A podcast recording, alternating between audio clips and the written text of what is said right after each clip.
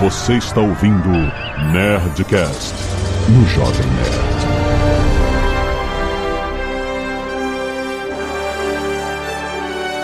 Landa, landa, landa, nerds! Aqui é Alexandre Antônio do Jovem Nerd, acabou a galhofa! Aqui é o Marcelo e ao contrário de alguns grupos famosos por aí, este filme não ignorou os paladinos. Aqui é Carlos Voltor e no mundo de D&D eles jogam humanos e casas. Aqui é Caticho Barcelos e eu nunca me senti tão representada porque finalmente eu vi personagens que rolaram erros críticos, um atrás do outro, atrás do outro. E é isso que eu faço. Aqui é o Leonel Caldela e o Alexandre roubou a minha frase. Ah, Porra, ah, eu, eu ia ah. dizer que acabou a galhofa no RPG, então eu vou dizer o seguinte: Paladino é a melhor classe e não tem mais discussão, cara. Agora acabou. Tem certeza? É isso, é isso aí. Tem certeza do que você tá falando? Aqui é o Ale Santos e não é tarefa simples matar uma série de filmes que já estava morta. Peraí que eu tô comendo um negócio aqui. É tanta gente que eu fiquei com fome. Não, mas é, é RPG, pô. Pode falar enquanto come. RPG, exato. Tá certíssimo. É que você achou que ia dar tempo de terminar de mastigar até acabar. Você não pensou na atuação ainda, agora, na- quando chegou a tua Chegou o turno dele ele... Ah, não, calma, calma. Aqui é a Zagal e Marcelo, não precisa mais fazer o Banshee. Eu não tenho mais espaço. cedeu, cedeu a falta de espaço de bonecos. Chegou a Tiamat, é isso? Chegou tudo, mano. Muito bem, nerds! Estamos aqui para falar de Dungeons and Dragons, o filme. Por quê, Leonel? É isso. é a era da galhofa. Acabou a galhofa, cara. Acabou a galhofa, não tem mais, cara. Enfim, 20 anos depois daquela porcaria, a gente finalmente teve um filme bom de RPG. Teve? Teve! E-mails! Canelada.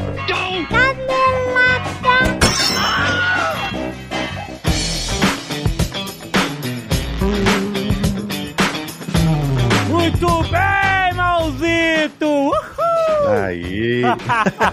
Olha aí, tá igualzinho. Ah, não. Ih, olha que puxa-saco. Claro que... Ah, o Yuhu tá, tá igualzinho, tá perfeito. O Mal é o maior fã de Mario da face da Terra e ele falou que o meu Uhul é igual. Então eu vou acreditar. Tá igualzinho, tá perfeito. É melhor do que do Chris Pratt? Tá lá, tá quase lá. Caraca, beleza, tá bom. Como mudou, né? Vamos lá. E olha só, Malzito, eu quero falar da Genera, que tá aqui com a gente, faz o Genera Cash há tanto tempo, cara. Justamente pra lembrar você que essa é uma empresa brasileira que oferece esses testes de ancestralidade, saúde e bem-estar, é o mais completo do Brasil. Eu já fiz, a Zagal já fez, é muito maneiro. Primeiro, é super simples, é um kit que você compra, chega na tua casa, ele tem um swab que você passa na parte de dentro da bochecha, fecha no invólucro, manda pra eles e algum, algum tempo depois chega o resultado no seu e-mail. Você clica, você vê um monte de dados, todos sobre a sua genética. Você pode conhecer as suas origens, com a ancestralidade da sua família, da onde eles vieram, tipo assim, qual foi o caminho, ou seja, é muito maneiro. As informações de bem-estar são muito maneiras porque elas mostram características do seu corpo. Se você tem tendência a calvície, ou etc, enfim, tudo isso tá lá. Por exemplo, uma coisa que eu sabia que eu tinha, alguma certa intolerância à lactose, o teste vai lá e mostra exatamente o que eu já na prática tinha descoberto. Eu já tinha descoberto. É, há muito custo. é muito desespero no- correndo pro banheiro em algumas situações. Mas, tipo assim, isso é legal que, tipo assim, ah, beleza, não é novidade, já sabia que eu tinha, mas ele confirma, tipo assim, ó, tá lá, tá lá no seu gene e ele vê. E também saúde, né? Tem muitas informações sobre riscos e predisposições a doenças genéticas. Aliás, você não toma isso por si só, você leva nos seus médicos. Você leva assim, ó, eu fiz esse teste e tal, e isso pode oferecer mais informação. Quanto mais informação sobre você e seu corpo, mais você pode se prevenir e ter uma qualidade de vida melhor. Muito maneiro. São três pacotes que você pode escolher a partir de 299. Mas calma, porque tem cupom de desconto aqui. 40% de desconto em pacotes standard e premium, sendo o premium mais completo. Com esse código aqui, ó, DNA Nerd 40. Tem link aí no post pra você conhecer. Não só pra você, você pode dar de presente pra alguém. Pai, mãe, irmão, namorada, namorada. E é um presente maneiro que é um presente inusitado. Um presente que você nunca imagina que vai receber e ele é realmente útil, sabe? É muito maneiro. Ah, é verdade. Link aí no post, vai lá conhecer a Genera e os testes de ancestralidade, bem-estar e saúde. Muito bom! E olha só que tá acabando a Samsung Week Game Edition. Termina agora dia 23 de abril. E o que que significa? Um monte de ofertas no Magalu de smartphones Samsung. Por exemplo, A14 5G, o Galaxy S21 FE, o Galaxy S22, o Galaxy S22 Ultra. Tudo isso em promoção. Mas tem lançamento em promoção também, Malzito. Olha aí. Galaxy S23, o Galaxy S23 Plus e o Galaxy S23 Ultra, todos com preços especiais até dia 23 de abril. Tem oferta pra todos os gostos. Pra quem gosta de ouvir música, tem promoção do Buds 2 também, que são os, os fones de ouvido da Samsung. Tem promoção do Watch 5. Exatamente. É Samsung em promoção e também tem bundle. É isso. Se você comprar o S23, você leva grátis o Watch 4 BT. De graça! É isso. Então clica aí no link e aproveita a Samsung Week Game Edition no Magalu. Tem muita coisa boa só até dia 23. Vai!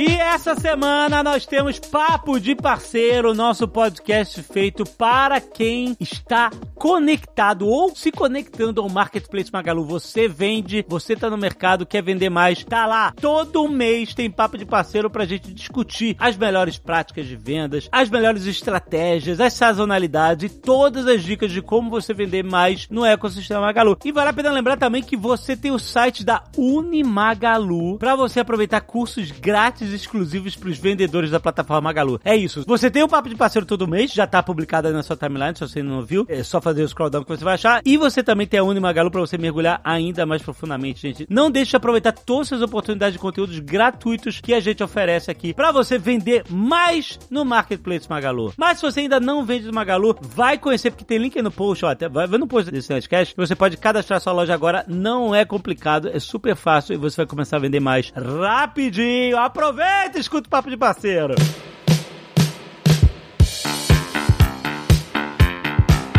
E se você não quiser ouvir os recados e e-mails do último Nerdcast, pode pular diretamente para 24 minutos e 33 galhofas de RPG. Gente, tem os pedidos de doação de sangue sempre urgente. Tem pedido aqui pro Hemolagos, o hemocentro da região dos lagos, no Rio de Janeiro, em Cabo Frio. O estoque de sangue tá quase zerado. Então, se você tá aí na região e pode ir lá doar sangue, qualquer tipo sanguíneo, vai lá, porque sempre urgente, sempre tem gente sendo beneficiada pelo banco de sangue. Você vai estar salvando vida. Muito bom, cara. Tem pedido também para Idberto Cardoso Abintes Neto, no Hospital Antônio Prudente. As doações podem ser feitas no Fujizan, na Avenida Barão Studat, em Fortaleza, Ceará. Quem estiver lá, tem mais informações no post.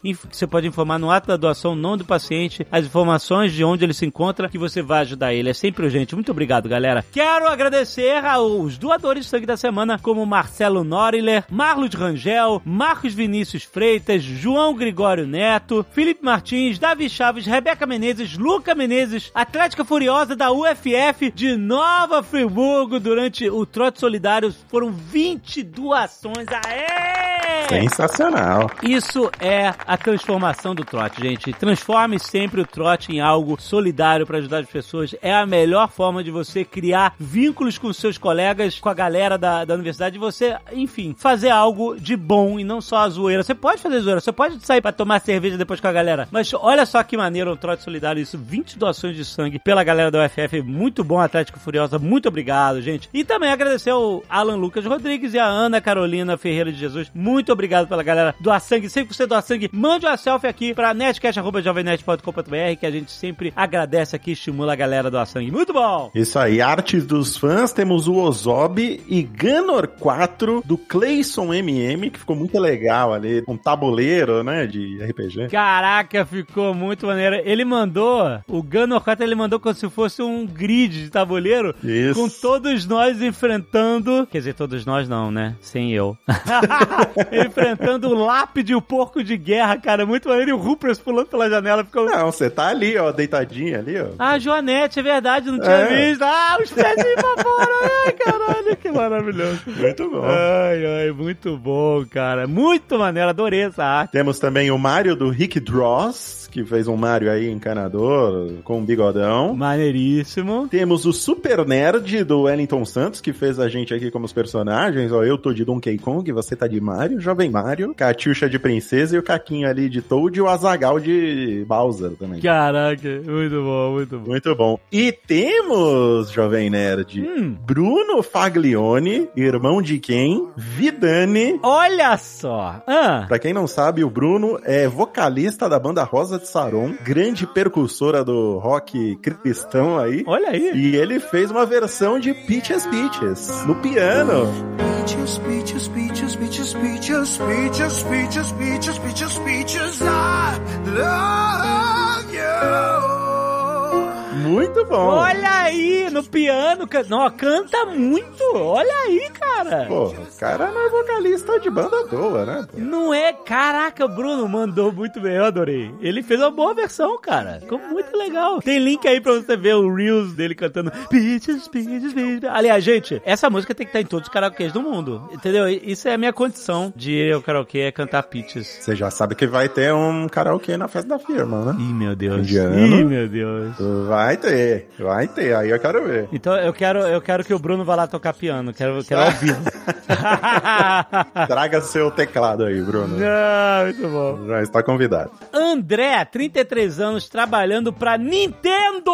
Olha aí como embaixador da marca. Um nome chique pra quem distribui merchandising e realiza eventos. Olha aí, muito bom. Porra, distribui aí os merchan da Nintendo pra gente. Cara, exato, pelo amor de Deus. Caramba. Bom, ele vai falar sobre o nosso último Nerdcast, foi sobre Super Mario Bros. o filme. Essa coisa linda. Uhum. Essa coisa maravilhosa, esse quentinho no coração. Por questões de contrato, não posso falar onde moro e pra qual Nintendo trabalho, mas isso não é muito relevante. Por isso que ele só mandou André, entendeu? Não mandou. Ah, tá ótimo. No final de semana do lançamento do filme, eu estava trabalhando nos cinemas, tanto para fazer propaganda quanto também para falar de Nintendo. Tínhamos quatro Nintendo Switch instalados nos cinemas para qualquer pessoa jogar. Nesse evento específico aconteceu algo bem diferente. O público sempre foi majoritariamente masculino, algo entre 90% e apenas 10% feminino. Caraca. Olha aí. E desses 10%, a grande maioria eram esposas, namoradas, amigas jogando junto, pois poucas meninas queriam testar o jogo por conta própria. Porém, o impacto da Peach para as meninas que viram o filme foi tão grande que o evento estava lotado de meninas querendo jogar com a Peach, tanto no Mario Kart 8 quanto no Super Mario 3D World. Cara, e tá vendo como é importante isso? É, representatividade. A Gisele, ela tem o Super Mario 3D, ela joga com a Peach, é isso. Onde, Uhum. onde dá pra jogar com a Peach, Mario Kart é Peach, entendeu? Onde dá pra Uhum. jogar com a Peach, ela joga. Ela adora o Mario, ela joga com o Mario. Mas onde tem a opção de jogar com a Peach, ela joga. E tanto que quando a gente, ela gosta de Homem-Aranha pra caramba, a gente tá vendo todos os filmes do Homem-Aranha juntos, ela jogou comigo o jogo do Homem-Aranha, e a primeira pergunta, quando ela começou a curtir o jogo do Homem-Aranha, ela perguntou, tem a Mulher-Aranha? Entendeu? E eu falei, não, não tem.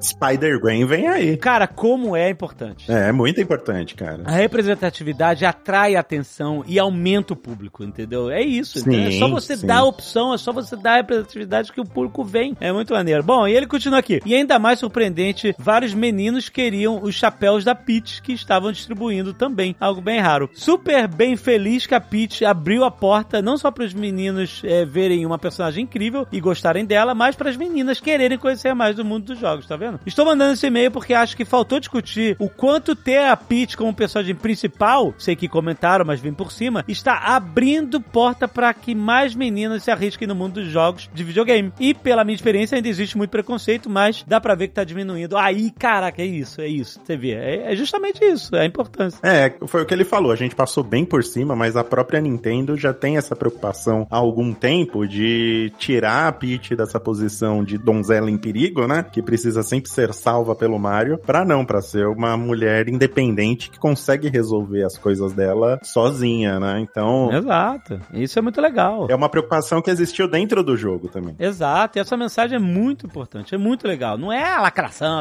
é a mensagem de que ó, todo mundo aqui faz parte desse mundo. Uhum. E a Peach tá aqui, tatuadinha no meu braço aqui. Ah, olha aí.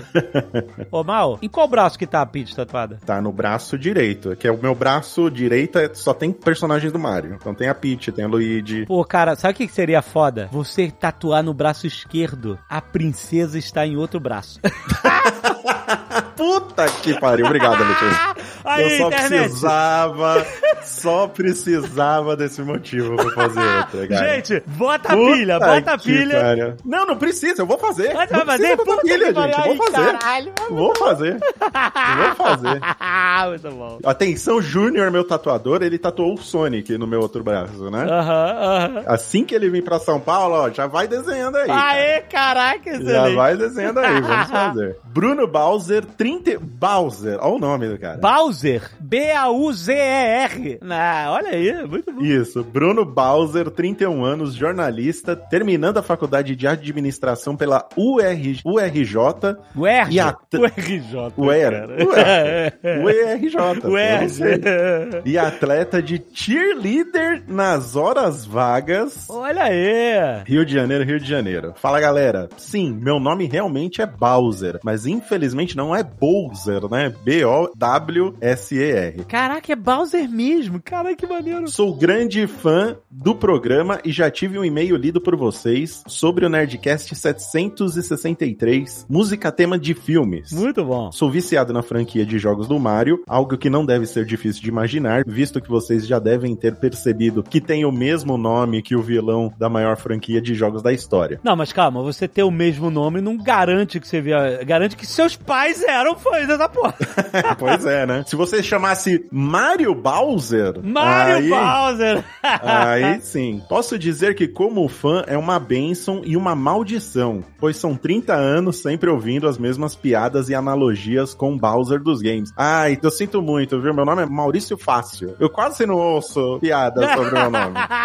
Ah, que pena de você. Agora com a estreia do filme, graças ao Jack Black, vários amigos, quando me encontram, começam a gritar no meio da rua: Peaches, Peaches, Ah, Peaches, Peaches. Peaches. Pô, mas isso é uma alegria, isso não é uma zoação. Você canta junto.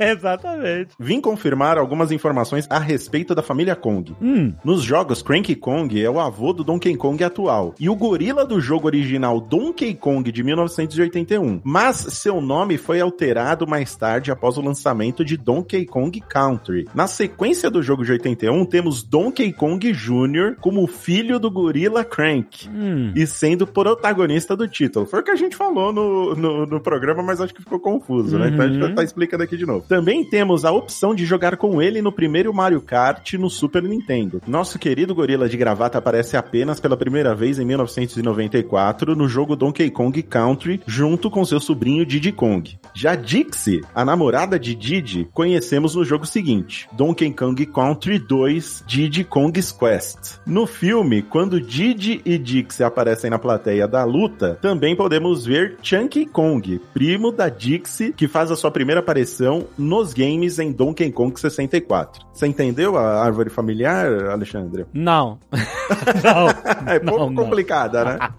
Mas tá aí. Agora, uma curiosidade a respeito da origem de do nome Donkey Kong. Shigeru Miyamoto, criador do personagem, não falava inglês muito bem. Enquanto folheava um dicionário à procura de algo que desse a entender que ele era estúpido e sem jeito, o personagem, tá? Não o Shigeru Miyamoto. Ele escolheu Donkey por causa do tom cômico e ofensivo, sem perceber que também era o nome de outro animal. Essa história aí todo mundo já conhece, né? Que ele Não conhecia, não. não sabia. Não Olha conhecia? Aí. Não, eles achou engraçado o nome, Donkey. É, ele achou não sabia que era o nome de outro bicho, né? E acabou virando isso daí. Olha aí. Rodolfo Veras, Nabissa, 37 anos, São Gonçalo, Rio de Janeiro. Olá, nerds. Alexandre Mal. Muito provável que o Mal esteja nessa leitura. Olha, Olha aí. Vem por meio desta dar a minha humilde opinião fecal sobre o filme do adorável bigodudo encanador. O filme é lindo, os personagens são cativantes e adoráveis, as referências são maravilhosas, mas a história é muito ruinzinha. A história não está à altura dos pontos citados anteriormente. É claro que não estava querendo um filme do Mario tão complexo quanto Cidadão Kane, mas eu esperava pelo menos uma história boa, digna do Mario. No início do filme, vemos o Bowser atacando o reino dos pinguins com o intuito de pegar a estrela, invadir o reino dos cogumelos e assim forçar a princesa Peach a casar com ele. Porém, no decorrer do filme, vemos que em nenhum momento o reino do cogumelo foi um adversário à altura para impedir a sua invasão, para justificar ele ter a estrela. O Bowser não precisa da estrela para realizar o seu plano e no final ele só foi derrotado porque o Mario pegou a estrela e usou contra ele. Mas aí você vê que o cara vê o filme, né? Mas não assiste. Ah, por quê? Porque ele não pegou a estrela pra invadir a terra do cogumelo. Ele pegou a estrela pra impressionar a Peach pra casar com ele. Ele não, não queria usar a estrela em nenhum momento. Entendi. Era só uma coisa que ele queria usar pra impressionar a Peach, porque ele estava apaixonado. Foi por isso que ele pegou a estrela. Aham, ok. Bom argumento de defesa do filme, mas assim, a gente não está achando aquela, assim, uma profundidade muito gigante, apesar disso tudo. Não, não, mas assim, ele entendeu errado o filme, amigo. Aí ele fala assim: Eu tenho a minha própria versão da história que quero compartilhar com vocês. Olha aí, vamos lá. Lá vem a versão do fã. Mantendo todo o início do filme no Brooklyn, minha versão começa com o reino dos cogumelos já invadido pelo Bowser. Mario se separa do Luigi, que nem no filme, e encontra a princesa Peach liderando a resistência. Já o Luigi foi capturado pelo Bowser, que nem no filme, beleza. Depois que o Mario é apresentado à princesa pelo Toad, ela começa a confiar no Mario, podendo utilizar a cena do treinamento, beleza. A princesa conta que para salvar o reino e o Luigi, eles devem ir atrás de um potencializador muito raro, poderosíssimo, a estrela. Mas apenas quem sabe sua possível localização é o rei Cranky Kong. Chegando no reino, Cranky diz que apenas irá dizer a pista da possível localização do poderoso potencializador se vencerem seu filho Donkey Kong, e aí segue a cena de luta do filme. Mario vence, eles conseguem a informação e o Donkey Kong se junta a eles. Bowser descobre os planos da princesa e os persegue, podendo utilizar a batalha do kart. O final, resumidamente, seria uma disputa entre Mario e o Bowser para quem iria pegar a estrela, terminando com Mario e Luigi descendo o cacete no Bowser como foi o original. É, ele mudou algumas coisinhas, né? Em vez dele pegar a estrela no início. É, ficou muito profundo, agora ficou profundo, viu? Olha, Ah, vai se catar. Você, Rodolfo, você está cutucando a pessoa que tem Mario tatuado em todo o seu braço direito. Não, é realmente complicado. Não, pô. O cara queria casar com a Peach, gente. Essa é a trama do filme. Aceitem. Não, mas ele não mudou isso. Ele não mudou isso. Ele... Não, ele falou que invadiu, invadiu, mas daí invadiu pra casar? Ele não deixou claro aí. Invadiu a terra do cogumelo. Ele queria casar com a Peach, gente. O tudo que veio a seguir foi consequência. Ele só queria casar com a Peach. Era isso. Mais um argumento de Malfátio defendendo o filme do Mario. William Casanova, Barueri, São Paulo. Bom dia, boa tarde ou boa noite, nerds. Ouvi o último Nerdcast de Super Mario e me diverti muito. Queria apenas apontar uma pequena canelada que talvez seja uma interessante curiosidade ou esclarecimento e compartilhar a minha experiência com o novo e o antigo filme. Mario e Luigi não têm o sobrenome Mario, como foi discutido na introdução do episódio.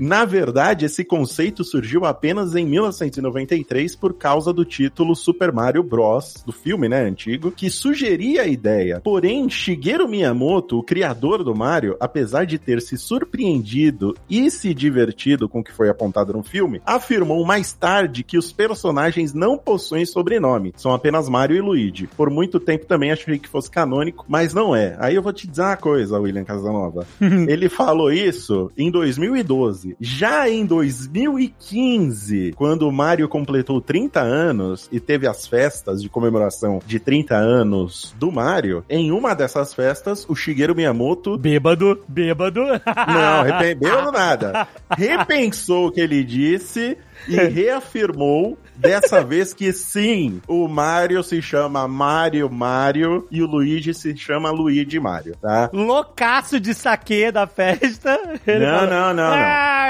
é tudo Mario. Ele falou na convenção de festa comemorativa do Mario 30 anos que o Mario é Mario Mario, tá? Essa é a última afirmação que existiu. Tá refutado, é isso. Tá refutado. Isso. Sabe o que falaram também? Que não acharam referência canônica de que lá a princesa Daisy? Não, não é a Daisy. A Rosalina? A Rosalina era a filha da Peach. Imagina, gente, vocês vão jogar Mario Galaxy e vocês achem todos os livros da Rosalina. Nos livros, ela fala da mãe dela, fala do castelo que a mãe dela tinha, mostra um desenho da mãe dela, que é a cara da Peach, mostra o castelo da mãe dela, que é o castelo do Reino do Cogumelo, e mostra, Alexandre, os dois filhos que ela teve. E um tem bonezinho verde e o outro é ela, tá? E ela fala também nos livros que ela usava o telescópio do pai dela pra ver as estrelas. Sabe quem tem um telescópio num jogo e vê as estrelas? O Luigi.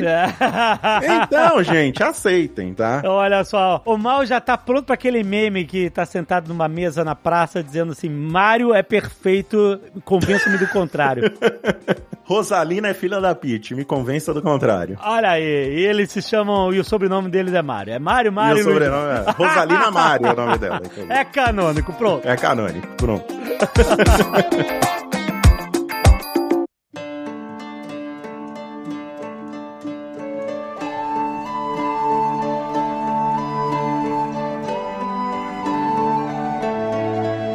Eu achei o filme divertido, mas eu já esqueci tudo. É, a sessão da tarde, é aquela parada, né? Você se diverte, você ri e tal, mas Mas não assim... tem nenhum personagem marcante, né? E não tem nada marcante na história. O, o Paladino eu achei marcante, hein? O Paladino, né? Paladino Ele é marcante, muito cara. bom, Achei o cara. Paladino maneiro. Caraca. A druida eu gostei bastante da druida. Qual o nome do paladino? Alguém responde agora. Não, mas o nome de, de Ah, personagem gente, de RPG, cara, é isso aí mesmo, entendeu? A galera chama assim, pelo nome. Exatamente, cara. Se é RPG, tu tem que esquecer o nome do personagem e chamar ou pelo nome do jogador, que no caso é o nome do ator, ou pelo nome da classe, cara. É só isso. Aí, olhando a boa é o Paladino, então, pronto. Mas todo mundo lembra do bosta do Chris Pine. Eu assisto o fim dos tempos e o, Leonel sempre fala, vai, rola aí, Rex. Ele não fala o nome do personagem do Rex. Ninguém porque o nome lembra. do Rex é não, né? não, não, não, não, não, não, não. Calúnia. Eu chamo todo mundo pelo nome do personagem. É verdade. E eu fico confuso quando eu tenho que, tipo, o jogador faz um comentário, não é o personagem. Eu, aqui que fez um comentário, não, é, foi a Kat. Ah, ah. É, inclusive o Rex até hoje não sabe meu nome, ele só sabe o nome do meu personagem. É verdade. é que eu não tenho culpa se o nome do personagem do Rex é Rextor, cara. Puta É que verdade. pariu, tá O? Rex é muito, muito limitado, cara. Mas ó, o Paladino, eu acho que ele foi o personagem mais foda e o mais diferentão de fantasia, mas ele me lembrou muito o Arondir do, da série Senhor dos Anéis, cara. Que eu, eu até esqueço o nome do Arondir, mas eu só lembro, só chamo ele de Ismael, que é aquele ator foda que fez ele também. E ele, de alguma forma, eles se parecem muito pra mim, assim, de serem, sei lá, personagens virtuosos que tenham uma questão de representatividade, mas também por terem atores muito fodas interpretando. Acho que uma das melhores interpretações ali do filme foi a do Paladino, cara. Eu super comprei que ele era paladino, cara. E eles trataram com respeito, né? Tipo, Isso. o cara realmente ele era bom, ele era foda, ele era íntegro, não era um cara, tipo, sei lá, hipócrita ou, ou meio santinho demais, cara. Eu adorei o personagem, cara. Achei E não deixou o grupo na mão, importante dizer. Exato, isso é muito importante, cara. Porque, tipo, como os caras são foras da lei e tal, eles têm que dar, fazer uma manobra ali pra ele poder atuar junto, né? E, e, e pra mim mas- funcionam super, cara. Mas tem o detalhe de também pra, que, tipo, aí entrando na parada, nenhum deles ali tem a índole má, né? Que ele vê que nenhum deles é mal. Tem uma hora que ele manda um detective lá, né? Ele, ele sente, né? a- Aham. Os seres malignos, né? Os caras entrando, chegando. Esses caras, eles são ladrões, mas não necessariamente eles são maus, né? Eles, tipo, todos ali têm uma motivação, tipo, rouba porque precisa. Rouba porque precisa. Mas ninguém ali é leal e bom, entendeu? Ah, eles querem roubar. Um detective, você, quando o cara vai roubar uma pessoa, ele, ele pode. é, O roubo, o furto dele pode ter consequências ruins pra quem foi furtado. Porque senão você vai dizer que o cara é o, o bandido doloso e o. é? Não, era que todo mundo era bom ladrão, todo mundo. Não tem bom ladrão, cara. Né, Robin Hood. Robin Hood era um bom ladrão. Daqui a pouco tá defendendo o político aqui. É, não, aí é o Robin Hood. Né, cara, não, é tá famélico, defendendo- cara. É, a gente tá defendendo exatamente o outro lado. Eu, O eu vivi pra é ver o Dave reclamar do Han Solo aqui, então Ah. O Han Solo não é ladrão, é contrabandista, é completamente diferente. E assim, mas me diz uma coisa então, ô Azagal, me diz uma coisa, tipo assim, o personagem assassino que se disfarça de outro, sabe, que rouba a bolsa na taverna, esse também não pode, assim, tipo, tu acha que... Não, poder pode. Eu só. Você tá dizendo. Você acha que eu vou defender os meus personagens? Eles são todos É. terríveis. não são exemplos pra. Não, o Zobdon, Azagal, Hooper, não são exemplos pra ninguém, pelo amor de Deus. Eles são justamente o contrário. Mas ele tá falando do detective, é isso? que, que, que pega e que não pega o detective. É, mas ficou legal a vibe do Paladino, porque ele chega como o cara que é claramente muito high level pra estar com aquele grupo. Exato. Carrega na batalha, aí depois ele diz assim, bom, eu vou ficando por aqui. Um grande abraço pra vocês, que são imprestáveis. É o até a NPC que veio pra te ajudar numa quest.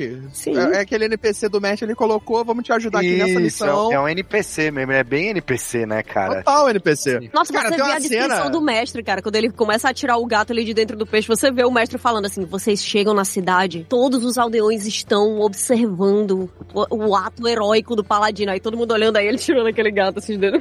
Tem até a cena que ele é o mestre. Mestre. Que eh, a voz do mestre tá saindo por ele, que é quando ele começa a dar a, a descrever a armadilha da ponte. Nossa, é é, total o Pode mestre crer, narrando o NPC ali. crer. É verdade, é verdade. Ó, É mas eu muito, quero, muito, eu quero muito. fazer um momento muito nerd aqui e dizer que ele tirou um filhote de tabaxi da É. boca de uma bolete. Nossa, tu sabes, bicho, tu. Cara que decorou o Monstro Compendium. Foi legal ver Tabaxi Foi legal ver sendo tabaxi. colocado no, no filme, cara, falando. Ai, E. Aracoca, cara. Aracoca, tem, porra, Dragonborn. As raças estão lá, cara. Foi muito foda. É, eu acho que o, o mais legal desse filme, assim, é, é- é- igual o Dave falou, ele é divertido pra caramba. É realmente, eu até brinquei com a Kátia, tem coisa, eu não lembro direito mais do filme, assim, é, real- realmente faz uns dias que eu já vi, mas eu, eu acho que o que pegou tanto, pelo menos pra mim, assim, acho que pra vocês também, é que ele realmente é uma aventura de RPG e, e não ficou aquele negócio piegas de tipo, ah, não, tem um mestre, tem o dado rolando. Ele tem a estrutura, né? A gente comentou que ah, o Paladino é um NPC, tem a armadilha lá, é muito o lance do mestre. Tem aquela hora que eles estão naquele penhasco que passa os, os detectores de, de inteligência, e são classes que não existe.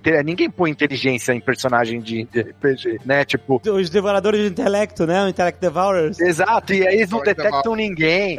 Para, caraca, foi muito bom que ele se sentiu ofendido, que eles passaram reto nos caras. Cara, foi muito bom isso, é, muito é bom. muito bom, cara. Então, assim, tipo, essa estrutura de jeito de contar a história, cara, e eles serem personagens, assim, baixo nível, né, cara? Pô, um mago ali, assim, não é baixo nível, eles são mais ou menos, né? Mas, É. tipo, e, e eles resolvem tudo na criatividade, como um- uma equipe de RPG mesmo, um grupo de RPG. Isso é legal. Isso aí o filme foi muito feliz, cara. É, o que eu achei muito legal é que por exemplo, a gente vê, claro, pro público em geral, eu acho que dá pra curtir o filme. Eu achei muito divertido também. Mas, por exemplo, a gente vê, cara, o feiticeiro, ele, sei lá qual é o nível dele, não é muito alto. Mas o negócio é que ele tem atributo baixo. Porque o feiticeiro depende de carisma. E ele é o cara que tá sempre se duvidando. Tipo, oh, não, não consigo mesmo, sou um bosta mesmo, não sei o quê. Cara, é, é perfeito, assim, se o cara rolou mal o atributo e foda-se, tá ligado? Agora ele é o, o, o feiticeiro que fica falhando e fazendo magia fajuta, cara. Muito legal. Não, e, e é legal que você teve também uma evolução, que você vê que no começo do filme, né, quando a gente vai pra primeira missão, que eles, tipo, antes de dar a merda, a, a maga lá, a maga de Tai, joga aquela magia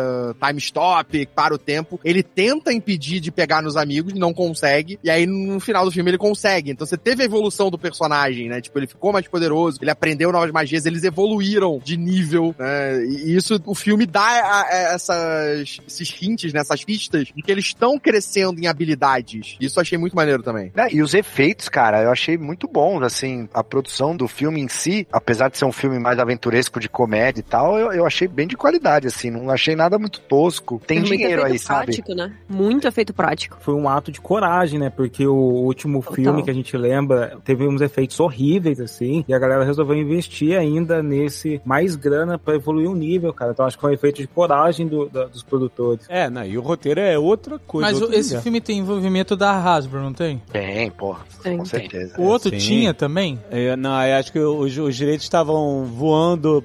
É, eu acho que esse é o ponto aí, que a Hasbro, ela sabe jogar esse jogo. Ela entrou pra valer, então não, não, não vende os direitos e faz aí qualquer filme pra gente fazer uns bonecos. Não, ela quer vender boneco mesmo, sabe qual é? Ah, exato. Então, É, e a Hasbro literalmente imprime dinheiro, né, com o Magic, por exemplo. Então, assim, ele tem orçamento pra fazer bombar, né, o... o- E, É, acho que deu certo, cara. É, a grande diferença foi que aquele filme foi, foi exatamente isso que você falou. Ele foi feito pra, tipo, ah, me vê os direitos aí de D&D, porque se é maneiro, eu vou fazer um filme aqui qualquer. Então, o cara pegaram os direitos, fizeram um filme qualquer. Não era a galera, tipo, da Wizard of the Coast, não era a galera que tava, entendia o que era D&D fazendo os filmes. Podia até ter uma consultoria ali, mas ninguém devia estar se importando muito pra isso. O produtor, principalmente, não devia estar se importando muito pra isso, né? Bota ali alguns elementos que estão aí nesses livros e a gente faz um filme. mas eu acho que o ponto que vocês destacaram aí, que faz bastante sentido pra esse filme ser legal como ele é, é que ele é um filme de RPG. É. Ele não é um filme de fantasia medieval, É. que é, o, aquele outro filme é, entendeu? É isso aí. Exato, Uhum. exato. Ele não quer ser épico, porra nenhuma, né, Sim. cara? Quer ser seus anéis, essas paradas. Não quer, né, não quer. Ao mesmo tempo, ele é um filme assim, não é épico, mas ele não debocha do mundo, né? Ele tem piadas, claro, ele é uma, eu não sei se lá se é uma comédia, mas enfim, tem muito humor, mas ele não fica tirando sarro da tua cara por gostar disso. sabe? E eu- Exatamente. Exato. E eu tinha a Exatamente. sensação que os filmes antigos, eles faziam isso, era aquela coisa tipo, ó, isso aqui é ridículo, né? Vamos rir juntos disso aqui. Eu, pô, Porra, cara, eu É. acho ridículo, eu acho Eles legal. pisaram no besterol, né? Ele não é o X-Men 2000 falando, vocês queriam o quê? Colãs amarelos? Queria, eu queria colar amarelo. né? Ah, pronto. Marcelo, tem que ir pra terapia pra aprender a deixar a mágoa passar, cara. Ai, não deixa, né? Quem tá dizendo isso sou eu, tá? Tem um elemento desse filme que se fosse diferente, talvez ele fracassaria. E que é exatamente o casting, porque facilitou muito eles pegarem pessoas que fizeram papéis totalmente e um pouco parecidos de personalidade com que eles reproduziram no, no Dungeons and Dragons. A Michelle Rodrigues, que foi a Bárbara, ela praticamente fazia esse mesmo personagem no Velozes e Furiosos, cara, que é tipo aquela mulher de cara fechada, se envolve com todo mundo. Cara, a Michelle Rodrigues, eu até falei com o Dave depois, ela é excelente, cara. Ela Ela, entrega ela, muito. Ela é demais. ela entrega todo o filme. Você falou Velozes e Furiosos, tem ela, ela tem, tá no Avatar também. Lost! Resident Evil. Lost pra caralho, é isso aí. Ana Lucia, pô, só Ana- chamo ela de Ana Lucia. Resident Evil é sacanagem, né, cara? Mas ela sempre entrega, né, cara? É impressionante como ela entrega bem mesmo, cara. É, ela é excelente, cara. O- é, então, o próprio Regé Jean, que fez o Paladino, ele é de Bridgestone, né? Então, é, tipo, ele já, ele já tem essa aula. Então, vários atores que eles pegaram ali, o próprio Justin Smith, que fez o Mago, que também já fazia esses garotos meio, sei lá, zoado, assim, que não conseguia concluir seus objetivos e tal. Então, eles pegaram vários atores fodas que já reproduziram alguns aspectos dessas personalidades pra papéis, assim. Eu acho que eles quiseram dar um golpe certeiro, tá ligado? Aquela parada que é, vamos com certeza porque a gente tá querendo concluir nesse filme. E aí eles montaram um casting fenomenal, cara. Só o Chris Pine que não dá. Eu acho só que o Chris Pine. É. Não dá. Que? Chris Pine não dá, não cara. dá. Ai, cara, ele é Ah, muito ele, ruim, cara. ele fez um jeito. É Não bem fez. engraçado. Ah, muita gente gostou dele, né? Ah, não tive problema com ele, não. É. Todos errados, é isso, gente. Todos errados. Ele é péssimo. Ah, Não, ele, ele é. eu só acho Ah, de eles me, fosse- prometerem, me prometeram um true bardo e colocaram um multiclasse. Chris Pine. É. Chris Pine. Colocaram Olha, E Chris se Pine. fosse. Não, cara, se Ah, fosse o Chris Parks, cara, em vez do Chris Pine, ia ser, cara. O Chris Pine é a prova que amigo, quem tem amigo tem tudo. O Olha. cara sem graça, sem talento, mas tá lá, mano. O cara consegue os papéis. O que mais tem em Hollywood é isso, Dave. Ami- Esses caras. Mas eu vou te falar que a, a piada que eu mais ri foi dele falando do Paladino andando reto na praia. É, eu não ri tanto nessa merda. Ele fala assim: olha, lá vai lá. Ele, olha só como é que ele anda retinho. Ele, tem uma pedra. Será que ele vai dar a volta? Não, não. Subiu pela pedra. Cara, eu ri de chorar dessa merda. Eu não sei porquê, cara. Achei tão engraçado essa zoeira com, com o Paladino, cara. Muito bom. E foi dele, sabe? Mas, mas é, e isso é uma parada legal, que a gente vai falar, ah, não teve zoeira, não teve essa zoação. Tipo, o Paladino é levado muito a sério na história, mas dentro do grupo ele é todo, toda hora eles dão uma tiradinha com ele, a coisa, porra, tu não sabe o que é ironia, né? Tipo, toda hora tem uma piadinha, mas não é em detrimento, né? Todo mundo sabe que ele é foda, só que ele tem um ponto de moral, um ponto de percepção de mundo completamente diferente deles, e aí isso se torna essa brincadeira. E ficou muito bom. Não, É, com certeza. Ficou, cara, ficou, é, é que Paladino é muito difícil de fazer porque você imagina ele bem mais sério e muito distante e muito sábio, extremamente poderoso, então é muito difícil você conseguir colocar ele. É chato, gente. A parada é que o Paladino é chato. É, a melhor classe, a melhor classe de todas. Ele não é clássico. chato. Leonel, Leonel, você. Melhor É que tem gente tem que, que, não ser bem sabe jogado. fazer. Então, mas aí você tem que ter a humildade de colocar, assim, pequenos defeitos no seu paladino e de aceitar que os outros vão ficar O parecendo que você Capitão América entendeu? é chato, Dave. Ele é chato. O Capitão América é chatíssimo, assim como o Super-Homem. Não, você Não, tá pô, cara, vai se fuder. Super-Homem, Capitão América e Paladino, os caras melhores personagens. Nossa senhora. Você gosta dos virtuosos. O Ciclope, Leonel, o Ciclope, o Ciclope, Ciclope. é, faltou o Ciclope, Ciclope. Ciclope. É isso aí. Esse tá jogando sal na ferida, esse tá jogando sal na ferida. I'm a planner. If the existing plan fails, I make a new plan. So you make plans that fail. No.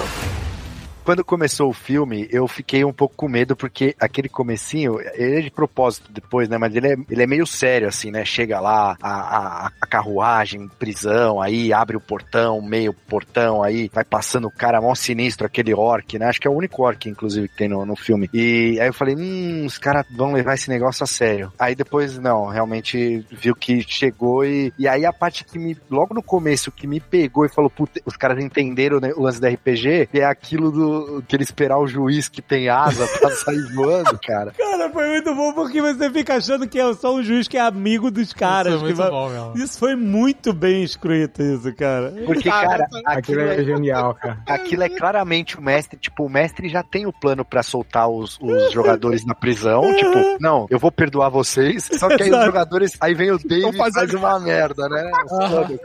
Exato! É o Dave! Esse é o Dave jogando, cara! É o Dave, cara. É o total, Dave. cara. É muito Dave, é muito Dave. Mas é porque você vê ali que eles rolaram um 14 e eles pensaram, 14 não vai dar. E eles não sabem qual é a dificuldade. Aí eles, não, vamos pro plano B aqui. E o mestre tá tipo assim, 14 dá, mas ele tá em silêncio. liga?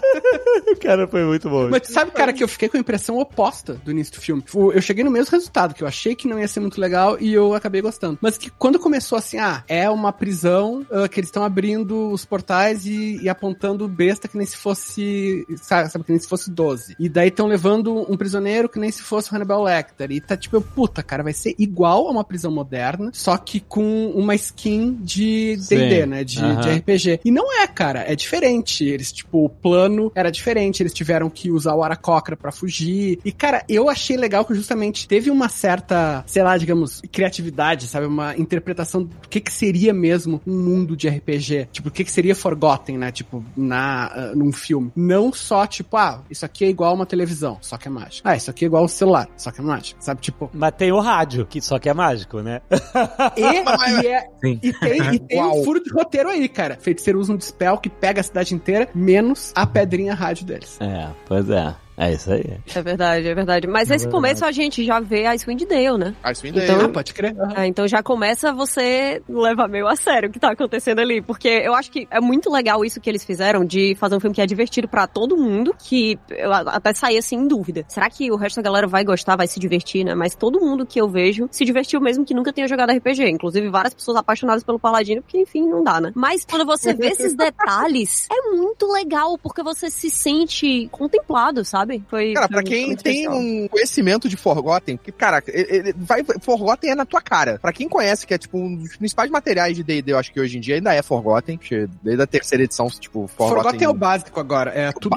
Pra quem não sabe, é Forgotten Realms, que é, é um mundo, né? Um mundo específico, um mapa, personagens, história, etc. Tem outros mundos, né, que você pode jogar, e Forgotten Realms é um mundo que é um dos mais famosos de D&D, né? Tem cidades famosas como, ah, que são mencionadas As três que são mencionadas, né? São três É. mencionadas no filme, que é Baldur's Gate Baldur's Gate, Neverwinter. e Neverwinter, né? Exatamente. e Waterdeep. E o Waterdeep, exatamente. O Waterdeep, eles falam que, né, o- o- o- são os, os, os senhores de Baldur's Gate e Waterdeep que estavam lá visitando, né, Neverwinter, É, né. Então, tipo, cara, isso é muito foda, né? Você tem ali a Costa da Espada, você tem todo esse cenário, você tem personagens que são mencionados, clássicos, né? Você tem o Volo, que é o, o cara que faz vários livros e enciclopédias, que tem até uma edição, da, um livro da quinta edição, que é Volo Magical Beasts, que é, tipo, de criaturas diferentes. Ele é falado no filme. Tem é o Minster, que é um mago poderoso, Mordenkain. Então, eles mencionaram o Elminster porque eu vi sem legenda e às vezes eu perco alguma coisa. Eles falaram no Elminster? Falaram, falaram. falam. Em que momento? Ele é o tatara tataravô do Sorcerer. Ué, o que aparece na visão? Ele é o Minster. Ué, mas ele não fala outro nome? Não, não é aquele que Não. aparece. Ele é só citado. O que eu entendi, o Elminster era só, tipo assim, ah, isso aqui, não sei o que. Eu, eu sei que é descendente, ele é descendente do Elminster, e eu não sei se aquele cara agora era o Elminster ou ele Eu também é entendi que descendente. era. É, eu também Eu entendi entendido que que era. Eu entendi que era outro nome. Eu- eu- enfim, aí, rapaz. Nossa, o Elminster, o Elminster virou, virou um cuzão, então, cara. O Elminster, ué, como assim o Elminster? É um cuzão. Eu sabia que era tão cuzão. Sempre foi.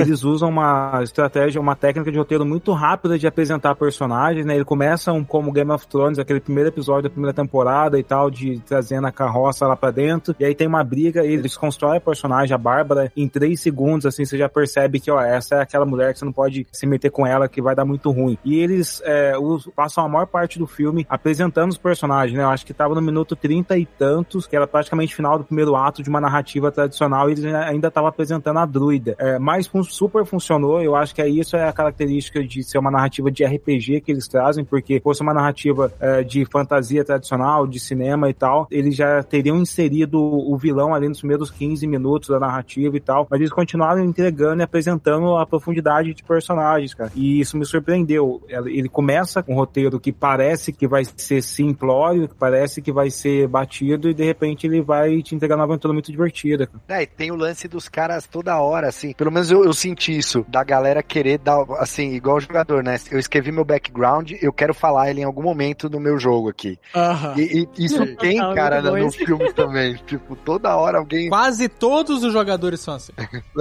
É verdade, é verdade. No filme eles realmente puxaram isso daí também, que eu achei bem foda. Fora a druida, né, cara? A druida, ela é assim, não, eu vou que eu sei fazer wild shape, é isso, eu maximizei, aqui, foda-se, eu tô aqui só pelo combate e pelo, pe- na verdade, pela, pela infiltração, né, cara? Que É a única que não fala muito do background É, dela. a, a gente só tem um rápido relance ali do background dela, né? Que ela é tipo uma ecoterrorista. Aham. né, Ela participa até, acho que é de um grupo de Forgotten, de- dessa parada de proteger as florestas, é Emerald, alguma coisa, não lembro agora. Mas, tipo, o próprio Chris Pine, o personagem dele, o bardo, é dos arpistas, né? Que é também uma organização do Forgotten, que são os, tipo, os bonzinhos que protegem Forgotten contra o grupo mal, como, por exemplo, os Magos de Tai, que é a da vilã. Todas essas relações, eles vão dando aos pouquinhos ali na história, né? Nos diálogos, nessa relação. Tipo, da Bárbara, que faz parte de um grupo também de bárbaros, que teve até um livro deles no, no- na terceira edição, eu acho. Então, tipo, todos os personagens estão muito, pra mim, bem inseridos. E aí, com uma historinha que não é tão complexa, porque o mundo é enorme, então, tipo, não tem como você explicar tudo, mas que te dá uma- um entendimento, se você conhece ou não aquele universo, você vai entender quem eles são, né? Você vai entender o que, É. que eles querem, qual é o objetivo de cada um, né? O que, que é importante pra cada um. Então, isso pra mim acho que faz uma diferença muito grande no roteiro. É, que é uma coisa muito difícil, né? Porque tanto tem essas histórias deles, como várias citações do passado deles, inúmeros easter eggs, e ainda assim não é expulsivo pra uma pessoa que não joga RPG. Que eu acho que essa é a coisa mais difícil, porque normalmente quando você enche de easter egg, existe uma chance muito alta de alguém que nunca ouviu falar naquilo ali chegar e dizer, tá, estão me deixando de fora aqui de todas as piadas, eu não tô entendendo o que, é que tá Uhum. acontecendo. E eles conseguiram fazer isso e deixar, sabe, uma vontade de pesquisa, assim, uma curiosidade pra pessoa conhecer mais sobre o mundo, que é muito diferente da pessoa se sentir excluída. E tem muito easter egg, sabe? Muito, muito easter egg. Toda hora, todo bicho. Inclusive, a gente viu cocatrices, é isso? O moleque lá no, no, no campo de. Não, são. É... Não era cocatriz aquilo? Não é uma cocatrice, é a- Não. aquela galinha com a cabeça de martelo. Eu esqueci o nome daquela porra. Porra, cara, eu... Eu não lembro qual é, qual É é o o. Chocobo, é o... É, mas o cocatriz era isso, né? O cocatriz é um dragão galinha. Não, cara, co- Não, não, o cocatriz é o que Cara, te bica e tu vira pedra, velho. petrifica. O? Hum, E tem o rabo, o rabo com veneno. A cabeça é muito sinistra. Sim. Apareceu no, na dungeon que a Kat entrou em fim dos tempos. É, Inclusive, graças a Deus tô aí até agora. Ah, se você Medusa virasse pedra, ia ser uma parada. Ia ser foda, louca, né, cara? Foda. Sim, isso é o tipo de coisa que aconteceria comigo. Ah, só isso é coisa de tormenta, né? É, não, não, não tô achando, mas vou achar. O animal, aquela, aquele pássaro, o nome dele é X-Beak. Hum, Bico de machado. hum, Literalmente, tá. é bico de machado. Então fica pro segundo filme, cocatriz. Cara, eu não, não conhecia esse. Mas só, tipo assim, é, é legal como eles conseguiram pegar todos esses easter eggs. Sabem que tem muito material de D&D, de Forgotten Realms pra mostrar. e assim, eu acho até que eles mostraram tanta coisa que ficou até meio superficial algumas delas. Mas tudo bem, é uma escolha de passear mesmo por aquele mundo e tal. Foi, foi maneiro. Mas, tipo, o Timber Child, que é um dragão de fato da lore, tá lá, e- enfim, um dragão gordo, então, que, que foi, né, eles não contam a história, né, que ele, ele foi, né, aprisionado pelos, ele foi criado dentro do- dos undergrounds dos anões, É, na verdade, ele faz um acordo com os anões. Ele faz um acordo com os anões pra reacender a forja bizarra deles. isso, os anões dão comida pra caraca, É, deu tudo pra ele, tudo que ele quer. e ele fica lá, então é, é uma coisa sembiótica, mas aí, como, como eles, assim, ah, não vamos contar a história de Gratstruk, que lá, que é onde ele fica e tal, tem uma hora que ele fala assim, ah, ele achou uma nova ah, lair, né, uma, uma, um novo ninho, um novo... Novo Covil. covil. um novo covil, né? Então, é, assim, já, já apareceu, então, tipo assim, ah, eles não tão, não vão entrar tão fundo assim, não vão falar de, de Gradstruk e tal, é tipo assim, enfiaram, é tipo o mestre, enfi, colocou o Teberchild em outro dungeon, que é onde, os, onde o, o grupo foi. Mas o que eu acho maneiro é que ele- esses elementos, o Teberchild é uma piada, é uma coisa, é tipo, É, sabe? É, total, total. Ele vai rolando pra cima dos caras, sabe? Mas pra eles é sério. Pra aquele mundo, pra quem tá no mundo, é tudo sério, eles levam muito a sério. É, é você pensar, imagina um, sei lá, um urso com cocaína partindo pra cima de você. É uma piada. Boa ideia, hein, Mas agora- Caquinho? Mas você tá levando a sério, exatamente, pra você. Mas agora sério. seja a pessoa sendo perseguida por esse urso. Pra Exato. você não é piada. Não é piada, exatamente. Muito bom. Na cultura pop, eu acho que faz sentido eles trazerem um dragão diferente, porque nos últimos anos, desde o primeiro D&D que foi um lixo, a gente teve o Smaug do, do Hobbit, É, a gente teve os cara. dragões dos Targaryens, então acho que É isso que eu ia pra falar. franquia se marcar como, ah, beleza, isso aqui é Dungeons and Dragons, eles É precisavam de um original. dragão diferente. Foi um acerto, é verdade. É original e combina com o tom do filme também. Mas tem o dragão também, né? Em D&D, né? O dragão? A Tiamat, né? Tiamat é a deusa, né? Tiamat é a deusa dos dragões. É. Se tem a galera do Caverna do Dragão, tem Tem Tiamat. Tiamat, é, é. É, e tem o Vingador também, cara. Tem, tem o Mestre dos Magos, esse filho da algum puta. lugar tem.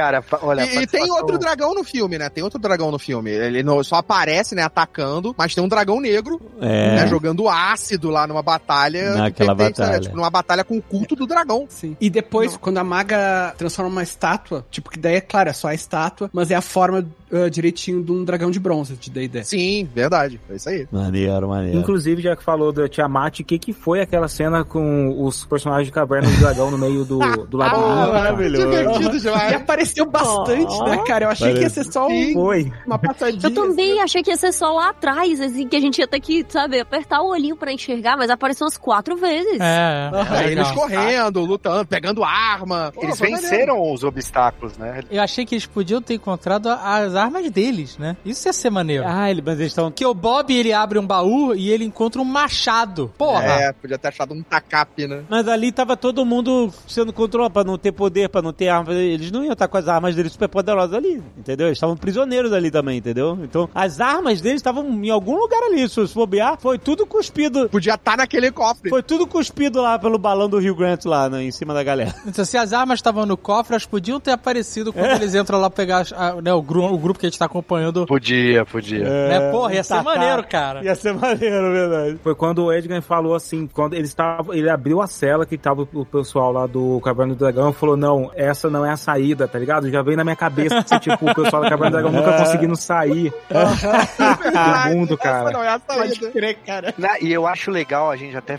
comentar aqui, porque assim, a diferente aqui pra nós brasileiros e tal, que a gente assistiu 20 anos Caverna do Dragão, é, lá nos Estados Unidos não é essa parada. Tipo, esse desenho, Caverna do Dragão, ele não é o que ele é pra gente aqui. Pouca gente conhece lá. Eu lembro que a, a gente exibiu é, as peças de Caverna do Dragão uma vez na San Diego Comic Con. A maioria dos caras que chegavam lá falavam, meu, o que, que é isso? Aí quando você falava, ah, era do desenho dos anos 80, ah, tinha uns que falavam, nossa, ah, lembrei e tal. Então não é uma parada igual aqui que, meu, todo mundo conhece, assim, da nossa geração, né? É o poder da Xuxa, malandro. É, exatamente.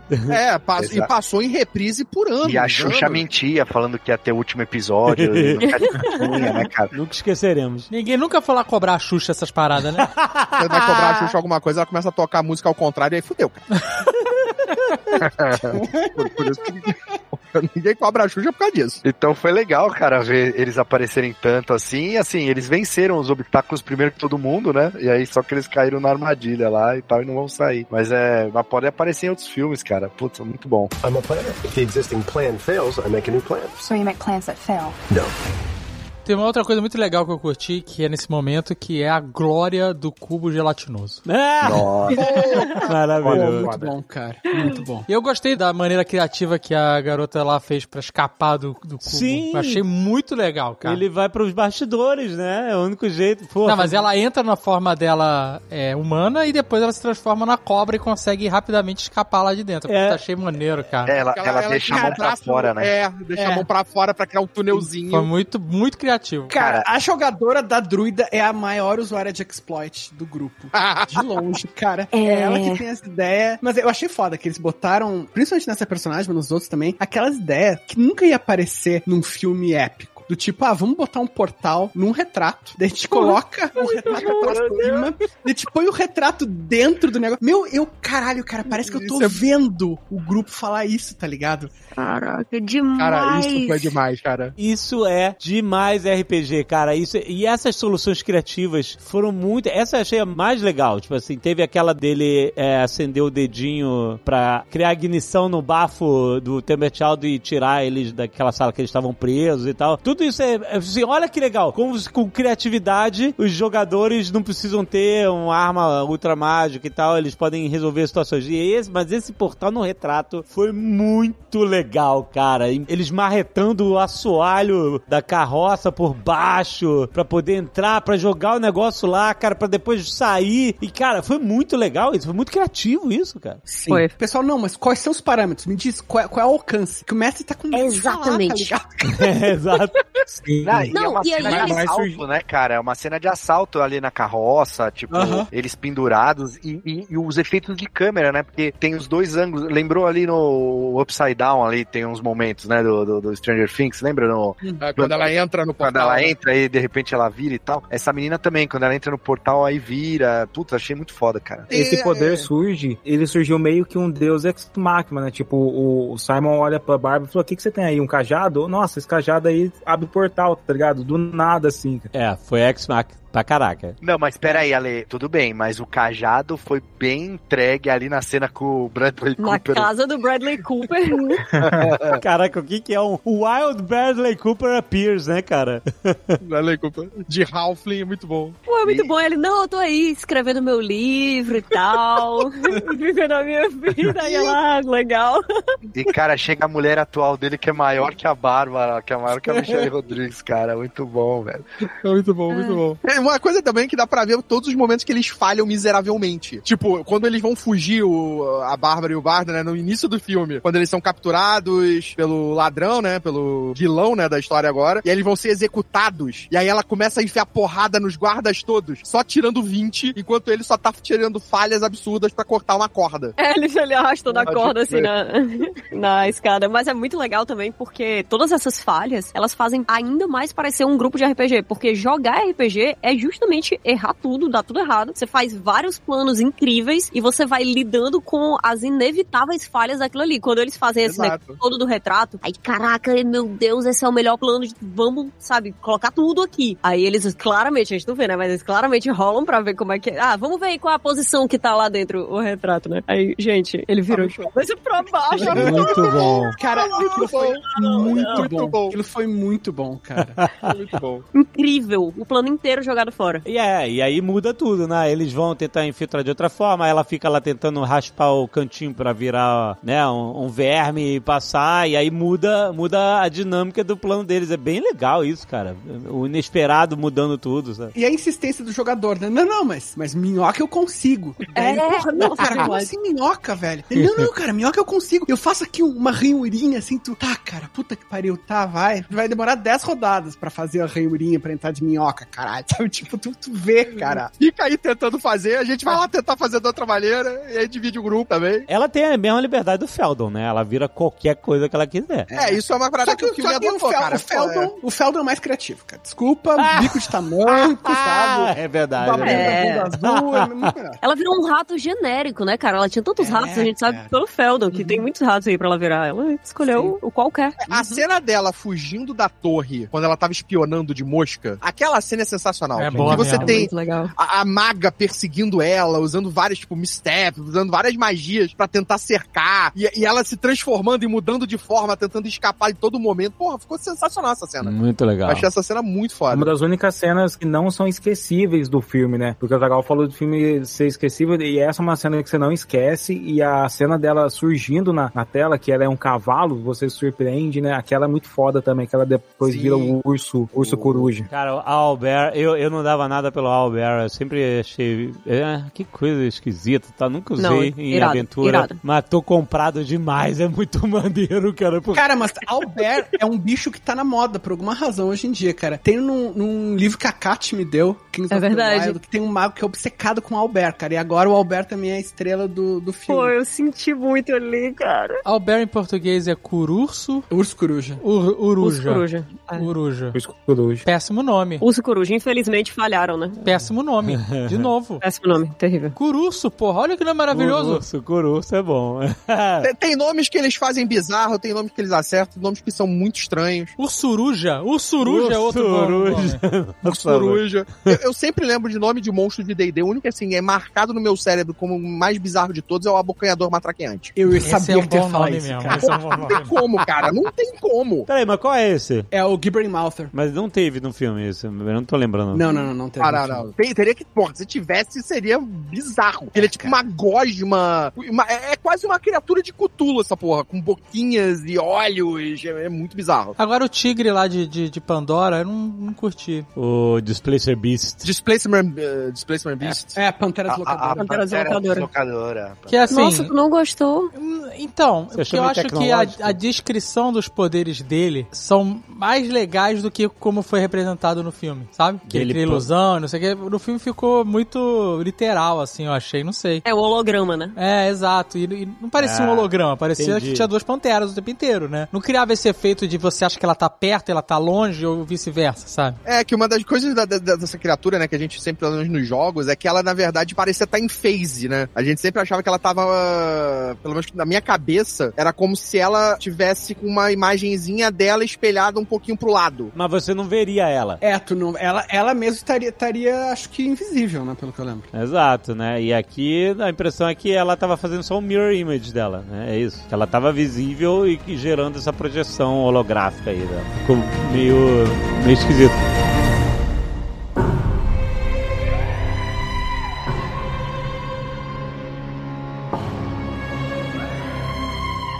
A maga, a maga Fey, né? Existe uma coisa muito legal ali que é, eles não deixam ela parecer burra. A maga que você diz, a vilã. A vilã, a maga vermelha, ela não é burra. A Na hora que Sofina. ela- a Sofina, ela não é burra, né, cara? Na hora que, É. que a druida tá lá dentro, transformada em mosquinha, você fica assim, ah, é, eles vão dizer que, nossa, essa maga é super inteligente, super capaz, não vai saber que tem alguém em forma selvagem aí dentro. Que é isso? O que, que tá acontecendo, né? E ela sabe, e ela vai atrás, sabe? Eles não desrespeitam nenhum dos personagens que eles estabelecem. Isso é muito bom e é bem difícil também de fazer. Uma Não, coisa eu- que eu gostei é que é muito comum nesses mundos de RPG, até porque a gente não tem tempo pra ficar pensando em tudo, né, cara? O quê? Você tá me dizendo isso, Leonel? Não, não, não.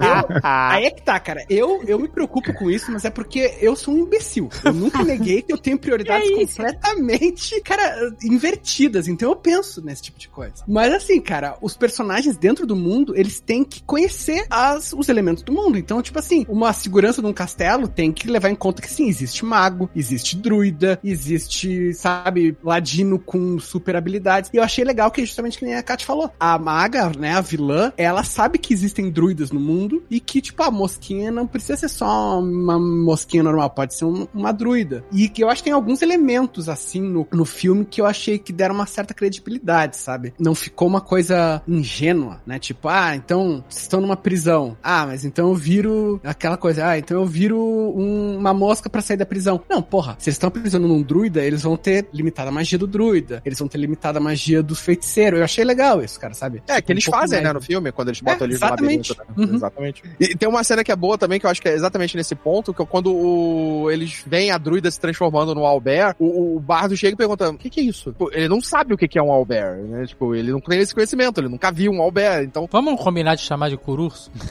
Puro.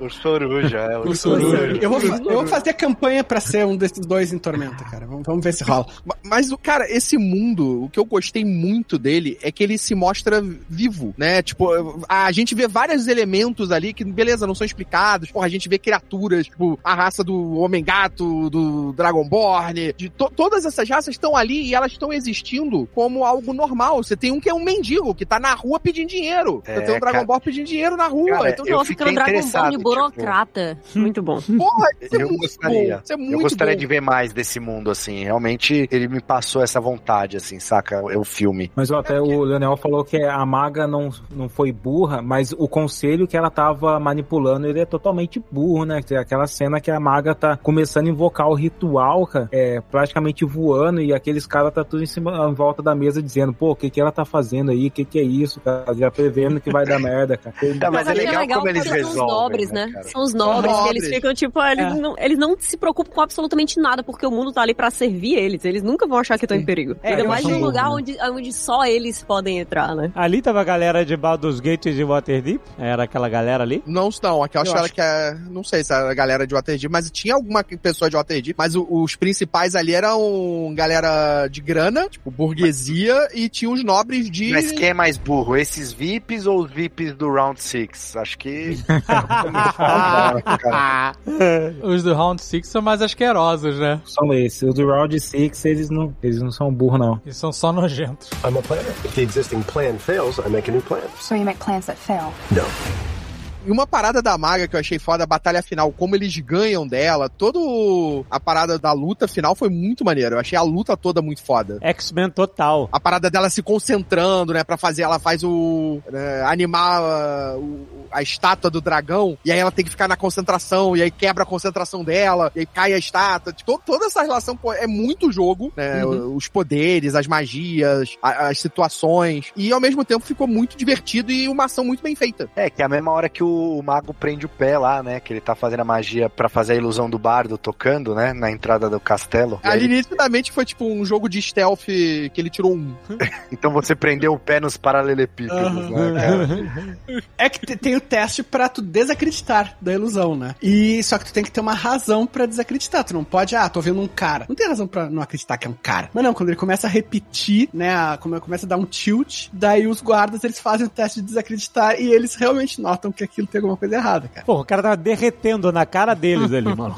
Depois eles deixam mais óbvio, mas eu achei legal que tem o primeiro coisa é sutil, né? É aquela máscara do Schwarzenegger no Vingador do Futuro, né? Começa É. a dar, dar pau. A aí, né? defeito, O exatamente. disfarce, cara. Cara, eu achei irado a luta de Made Hands, cara. Muito Ah, maneiro. E cada de Made biggest Hand de um hands. jeito, de, de- sabe, a dele era de pedra, a dela era de quê? Que não era... Era tipo uma lava. São duas magias que tem, que é o Bigsby Hand, que é o que ela joga. É de carne, né? Não é, não é Made Hands? Mage Hand é uma coisa pra manipular. Essa Manfortona é Bigsby Interposing Hand, eu acho. Ah, assim. É, então, o dela é o Bigsby, Bigsby Hand e o dele era um Earth eh, Hand também, que é só que aí é tipo ve- vendo da pedra. Eu acho maneiro isso, briga de mago, porque o mago não cai na porrada física. Ele chama um minion, tipo, anima uma estátua de dragão, usa uma, né, uma, uma mão espectral dessas e tal. Tipo assim, é muito maneiro, porque se torna bastante criativo, né, essas brigas. E, e a deles dois, as mãos brigando, ele- os magos, eles fazem muita batalha de proxy, né? Não é ele que tá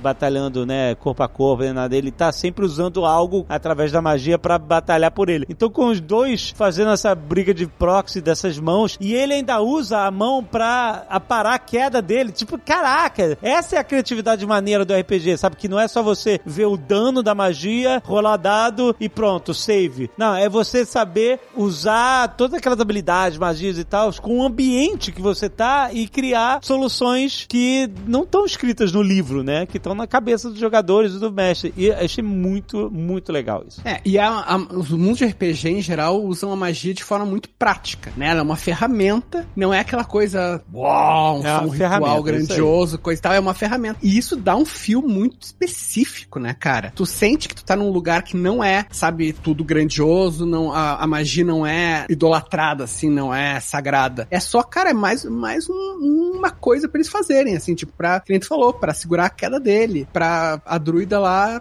se infiltrar, tipo, é utilitário, né, cara? É bem diferente, né, do épico. Inclusive tem aquele diálogo que o próprio o Simon Kelmalg ele fala pra todo mundo, pô, vocês acham que a gente vai usar, ficar usando magia pra qualquer coisa, tá ligado? Que foi uma coisa que foi muito errado no primeiro Dungeons and Dragons, no primeiro filme, que era uma magia muito muito banal. E ali não, ele, ele mostrou que tem um preço, né? Que, que tem um pedágio pra se pagar. E tem a quebra de expectativa também, né? Porque, por exemplo, rolou um Skybeam nesse filme, né? Que é o lá a magia vindo do céu, convergindo ali na Sofina e tudo mais. Só que aí você fala, puta, agora vai virar todo mundo morto-vivo, os caras vão lutar com os morto-vivo. E aí, de repente, não, vamos esvaziar o estádio aqui, galera. Até ela fica putaça. Não! Aliás, cara, quem faz esse tipo de plano de pegar e chamar todos os NPCs, não, vamos sair todo mundo daqui pra livrar, pra matar a cena, é a senhora Catiuxa Barcelos, né? Eu tô Olha aqui ela. só fazendo a minha parte. Cara, esposa, o Leonel só no esposa.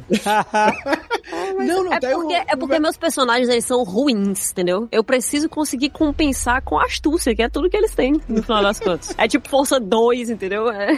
É tão bem amarrado. É tipo assim, eles usam o portal, que era um negócio que, beleza, que surgiu no meio Deus Ex Machina, mas eles usam várias vezes aquele item mágico do portal. E aí eles, pô, criam um ralo de dinheiro no barco do cara que tava fugindo, botando no balão com a cara dele, na boca dele, cuspindo ouro. E a galera vai atrás do, do tesouro e vai esvaziando o estádio enquanto a Sofina tá fazendo ritual pra transformar tudo. E aí estraga o plano dela. Cara, é muito legal porque tá tudo muito conectado, não é uma coisa só, entendeu? Tem um monte de coisa acontecendo ao mesmo tempo e tudo tá interagindo uma coisa com a outra, sabe? O Alexandre era um mago sinistro fazendo um ritual sinistro, cara. Exa- exatamente. E daí veio a Kat e estragou tudo. Não, não. So- é, hashtag somos todos bardos, né?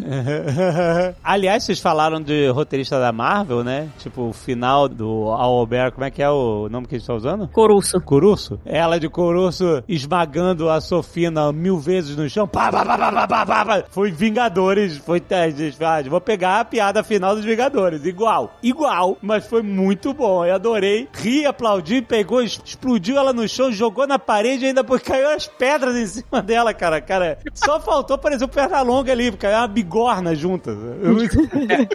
Agora que vai também é bem RPG, né, cara? Que tipo Pra assim, caralho. ah, vocês veem que a maga começa a falar, eu me vingarei. Não, não, não, a gente mata ela, foda-se. Exatamente, muito bom, muito bom. É muito, é muito RPG, é muito. É tipo assim, aí eu vou pegar a maga e vou bater ela no chão igual o Hulk bateu com o Loki, né? Você falaria aí. É, exatamente. É a referência do jogador. É.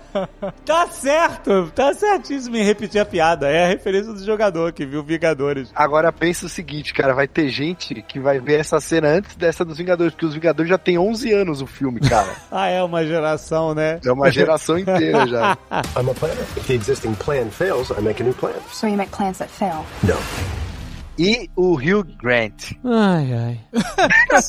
Gostei, é um ladrão. Ah, não, não ele não encaixa. Ele é um ladrão. Ele, ele tá ali sendo o Hugh Grant, né? Ele tá ali revestindo sendo o o personagem que ele fez em Paddington 2, grande filme, marca do cinema. Assim, eu acho ele muito divertido, cara. É, Eu sei que... Eu entendo quem não gosta, eu entendo quem não acha que ele deveria estar ali, mas não, eu não consigo não gostar do Hugh Grant. Em todas as entrevistas do elenco, ele claramente não faz a menor ideia do que ele tá fazendo ali. Ele e o Pierce Brosnan, né? Exato. Eles dois têm que fazer o filme.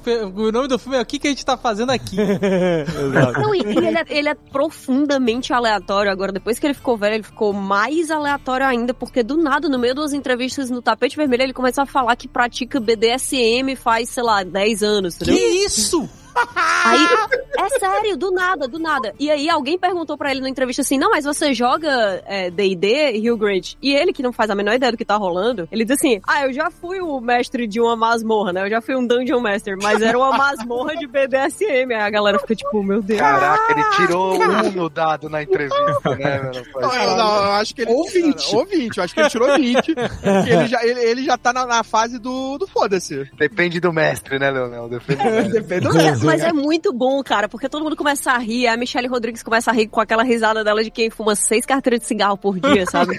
É massa. O grupo em si, eu acho que eles têm uma química muito legal. Mesmo o, o que eu acho que é a personagem menos explorada pela atriz, mesmo assim, pelo roteiro, digamos assim, que é a druida, ela é legal ainda, assim, sabe? Você vê uma, uma druida nela. Eu achei muito bacana. Eu concordo que eu acho que o- a escolha do casting todo e o Hugh Grant ali nessa parada, nesse filme, foi mais como um coletivo, né? Porque porque não tem um destaque. Por exemplo, não tem o, o grande vilão, apesar de ter a maga lá, a bruxa, que é uma boa vilã, ela não tem aquele poder de um vilão tipo Lich King, sabe? De ter um, um vilão muito marcante e poderoso nesse filme. E parte disso é porque a vilania ela é distribuída, né? E o Ladino, durante uma grande parte da narrativa, ele se torna um vilão também. E aí eu acho que tem esse acerto de ser um, um grupo, ser o coletivo da vilania, mas é, funciona. O filme pode não ter aquele vilão, vilãozão, mas eles trazem ali um grande vilão de D&D e pode vir umas continuações. Se o filme der certo, né, que tá dando, se tiver uma continuação, tiver outros caminhos pra esse- pra esse universo, que é o Zastem, que é o líder dos magos de Tai, que é aquele vulto sinistro com olhos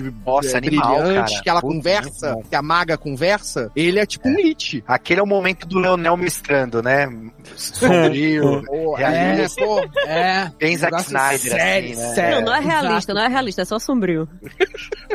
Esse filme, apesar de não ser memorável, e gerar quotes e, né? É um filme que acho que dá pra fazer umas continuações aí. É uma franquiazinha que cumpre a sua função, né? É, e vai ser. Foi anunciado que ia ter um spin-off pra TV, né? Foi anunciado em fevereiro de 2022. E aí eh, rola essa conversa na- nos fóruns aí, em algumas discussões, que pode ser um spin-off baseado exatamente na druida, na, na, na Doric. Então, mas aí o meu medo é que de, quando vai pra televisão, quando vira produção de televisão é foda, né, cara? Tem esses dois filmes que foram lançados aí que a gente nem, que a gente nem lembra que eles existiram. Mas Ah, se mas liga que o- aí, tipo, o que foi pro cinema também é esquecível, então não, não tem muita diferença. O negócio é que hoje em dia a televisão, cara, hoje em dia a televisão tem produções, É, é se tiver bem feito, Mas então, mas eu acho que é é complicado, porque, por exemplo, Willow só se falou de outra coisa. Nossa, é, É. não deu certo, não. Agora, você vê que o Ale é o cara que decorou o nome de todos os personagens, né?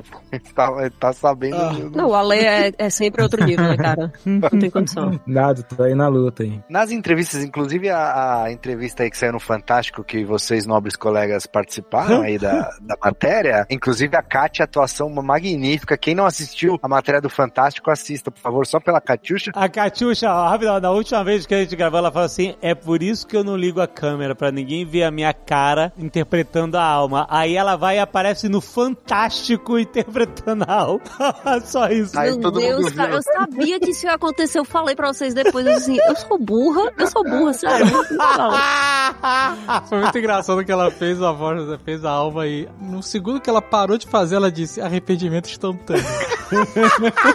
Porra. E foi bem essa frase que foi pra matéria. Ai, cara, que ódio, meu Deus do céu. Ah, a gente ficou entre entrevista e jogo lá, o jogo simulado que a gente fez pra matéria, a gente ficou uma hora. Uma, eles têm uma hora de conteúdo captado. É, A matéria tem, sei lá, quatro minutos. é muito E de sinistro. todos esses 60 minutos, eles pegaram esse segundo da Catiuxa.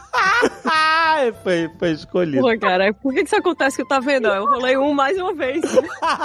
E nessa entrevista, cara, ele, o Rio Grande fala que ele é o vilão do filme, assim, é, é bizarro, porque no, sei lá o que, demora uma hora pra revelar que ele é o vilão. Ah, Ah, essa entrevista do Fantástico, ela é cheia de spoiler, né? Vamos combinar aqui. É muito spoiler, tem até o lance do Caverna do Dragão que aparece. as- Agora tem uma coisa muito legal na entrevista que foi uma hackeada que eu dei no sistema. E na Rede Globo. Olha, Que eu meti ali o RPG Lenda de Gano. Ah, exatamente. Então a gente tá falando de D&D na Globo, mas o livro que aparece é a Lenda de Ganor e as fichas que eles até mostram são as fichas de Lenda de Ganor. Olha aí, muito bom. E se você que está nos ouvindo, você quiser jogar RPG, não jogue D&D, jogue a Lenda de Gano, que é nacional. Porra, ou Tormenta. É, Exatamente. Lenda de Ganor, boxe maravilhoso. Tem aí, acabou de lançar. Pô, jogo maravilhoso. Que é a regra de Tormenta, inclusive, né? Só que Exato. ambientado no universo de Gano. Exatamente. mas Leonel, se sair um filme de Tormenta, ele vai ter galhofa ou é seriedade? Ah, Sabe que duas semanas, duas ou três semanas atrás, a gente gravou um curta-metragem de Tormenta, né, cara? Olha aí. é verdade. É, E vai descobrir sai? em breve. É, o roteiro não é meu, mas tal, vamos ver se tem galhofa ou não. Ah, se não é Ah, teu, ah, tem galhofa. Você que mas tem tem galhofa. participação da Catiuxa? Não, cara, infelizmente. Eu queria, eu queria, mas ela, ela disse que não vem, só vem pro Oscar. Exatamente, exatamente. Essa metragem pro não Oscar é e pro. Fantástico, cara. Se não, se É. menos que isso, ela não vem. Ela, inclusive, ela, eu falei, Catiuxa, a gente vai fazer fazer uma entrevista, quer participar? Ela pergunta, é pro Fantástico? Claro, né? Nossa, qualquer entrevista. Não, fantástico eu vou. Agora qualquer. Ah, é Globo Repórter. Né, esse não. Cara, eu só fiquei pensando assim, nossa, ainda bem que eu não, não vou ver isso acontecendo, mas eu fiquei pensando, porque se aparecesse essa parte que eu tinha certeza que ia aparecer, só a parte que eu tô sendo humilhada, eu pensei em todas as pessoas do meu colégio que tinham certeza que era isso mesmo, que era humilhante, sabe? É, hoje eles sabem. Hoje eles têm a confirmação final. Né? Não, Van, você, apesar de ter essa timidez e tal, você ali, assim como, como todos os envolvidos, mostraram que o RPG venceu. É, O RPG chegou no Fantástico. é isso É aí. isso. E não falando sobre um crime. É, exato. Apesar de eu puxar esse assunto no começo da entrevista.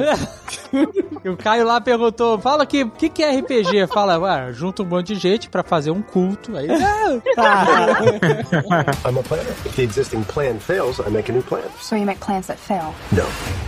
Mas, cara, esse filme, assim, eu fico pensando, eu tentei imaginar isso, foi difícil, mas eu, jovem, criança, ou, né, Foi difícil. o jovem Marcelo. Jovem Marcelo. Faz Jovem muito Marcelo. tempo, né? Muito tempo. o, o jovem Marcelo ali de uniforme dormindo depois da- do, do almoço ali, Olha a sonequinha do jovem Marcelo. porra, eu tirava a sonequinha antes, antes do- da sessão da tarde. Cara, eu acho que esse filme é de, seria muito, muito animal naquela época, assim, ter assistido alguma coisa nesse sentido, e eu acho que talvez a molecada hoje também curta, cara, porque é muito, assim, eu realmente me diverti, não acho que é só por causa do lance de, de gostar de RPG e tal, eu acho que é uma aventura bem decente, assim, perto das coisas que a gente tem, meu, assim, perto, do, falamos aqui outro dia, o filme do, do, do Homem-Formiga aí, que também é pra ser uma aventura, é pra ser divertido, porra, esse filme, ele, ele cumpre o papel mil vezes melhor, na minha opinião, então, Nossa! Cara, Nossa, ele mas- pisa em cima do Homem-Formiga, não tem nem. Sabe por que que eu... Sabe por que que trocadilho. Que trocadalho tirou 18 no trocadilho aí, muito bom.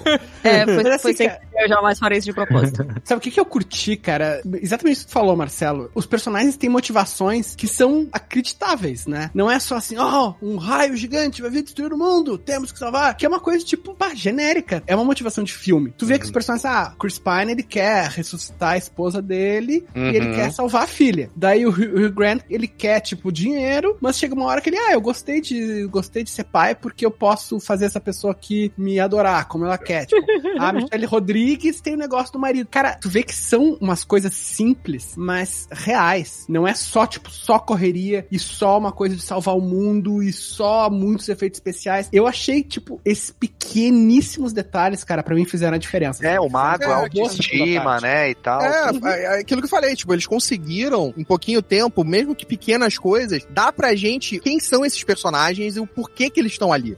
Todos esses pequenos detalhes foram construindo no, no, no filme, por que que eles são amigos, por que que eles conseguem trabalhar juntos, por que que eles estão nessas quests, por que que eles estão lutando ali contra essas coisas. Eu Esses dizer- detalhes fizeram o filme ficar bom, né? Eu- Sabe de onde que, eu venho, que isso vem? Eu, eu sinto que vem um pouco da experiência de Guardiões da Galáxia, cara. Sim, Porque com é uma equipe disfuncional, cheio de profundidades triviais da vida cotidiana, de família, pais, sentimentos, irmãos. Eu acho que esse filme, que a Dungeons Dragons bebeu muito do, do que foi feito na cultura pop de comédia e, e aventura nos últimos anos e chegou nesse nível, ganhou alguns níveis de experiência aí. Cara, e acho que é bem isso, porque assim, é o jeito que personagens da vida real, tipo, jogadores na vida real fariam seus personagens, porque os problemas deles são, é, igual o Leonel falou, são problemas cotidianos, né? Você vai pensar no Senhor dos Anéis, porra, os caras têm, não, salvar reinos, né? Imortalidade, recuperar o lar e tal, e, sei lá, os hobbits são os caras que só querem tomar café da manhã e voltar pra casa, e, e, e aí é onde a galera se identifica mais, assim, né? Então, eu acho que esse lance dos personagens terem essas motivações mais mundanas, digamos assim, apesar de ser um mundo fantástico, é uma qualidade valiosa, assim. Cara, eu achei, assim, o final do arco do Chris Pine, eu achei bom de verdade, cara, sabe? Sim. Que ele ressuscitou lá a Michelle Rodrigues e ele falou, ah, eu não tava querendo trazer de volta sua mãe, né? Falando pra filha Uhum. dele. Tava querendo trazer de volta a minha esposa. Porque a guria, É. a mãe que ela conhece é a Michelle Rodrigues. Rodrigues. Eu achei, meu, simples e muito bem feito. Tem tudo a ver, gente, porque RPG, acho que o maior sentimento que você guarda quando você passa muito tempo jogando com um grupo é disso que aquele grupo vira uma família, né? A família que você encontra, Exato. não a família de sangue. Então eles conseguiram colocar isso no grupo perfeitamente e tá lá no filme,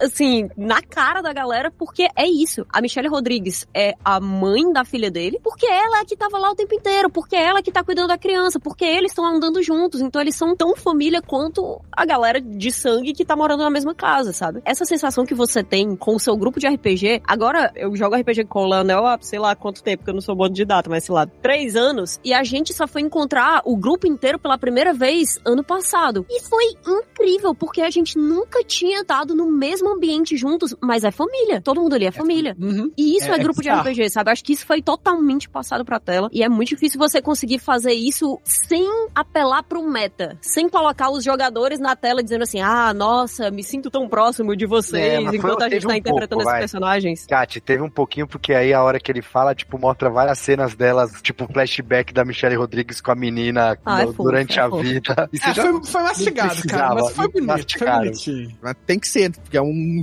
Pô. E, e- mas você tem, por exemplo, o detalhezinho da cena da libélula, dele sempre, quando vê a libélula, ele lembra da mulher. Então, tipo, são pequenas coisinhas que vão fazendo esse final ter um significado. E nesse final não forte. Tem, não tem o flashback da fala da mulher dele, porque por um momento eu achava que ia ter. Que ele vê a libélula e eu pensei, vixe, lá vem o flashback da mulher falando, deixe ir, se liga? E aí não veio, aí eu fiquei, ai, nossa, muito obrigado, roteirista, vou fazer um bolo pra vocês. Inclusive, RPG em série de TV, a gente né, viu muito aí em Stranger Things e virou uma grande coisa, um momento cultural. Mas, algum de vocês assistiu Freaks and Geeks? Ah, Obviamente. sim, sim. Freaks and Geeks teve uma mesa de RPG e um dos personagens principais que tava jogando nessa mesa era o Sam, né? Que era o irmão da protagonista da série, né? Esse cara é um dos diretores. Sério? Sim. Caramba. John Francis Delay. São dois diretores, né? Tem o Jonathan. O que eu- John que eu e achei- o John. que eu, E eu John achei que Frank- a Araroca, pra mim, era uma referência aos diretores. Cara, tipo, a melhor coisa, a Araroca se chama Jonathan. Jonathan. Jonathan. Ela, ela gritando no final, Jonathan!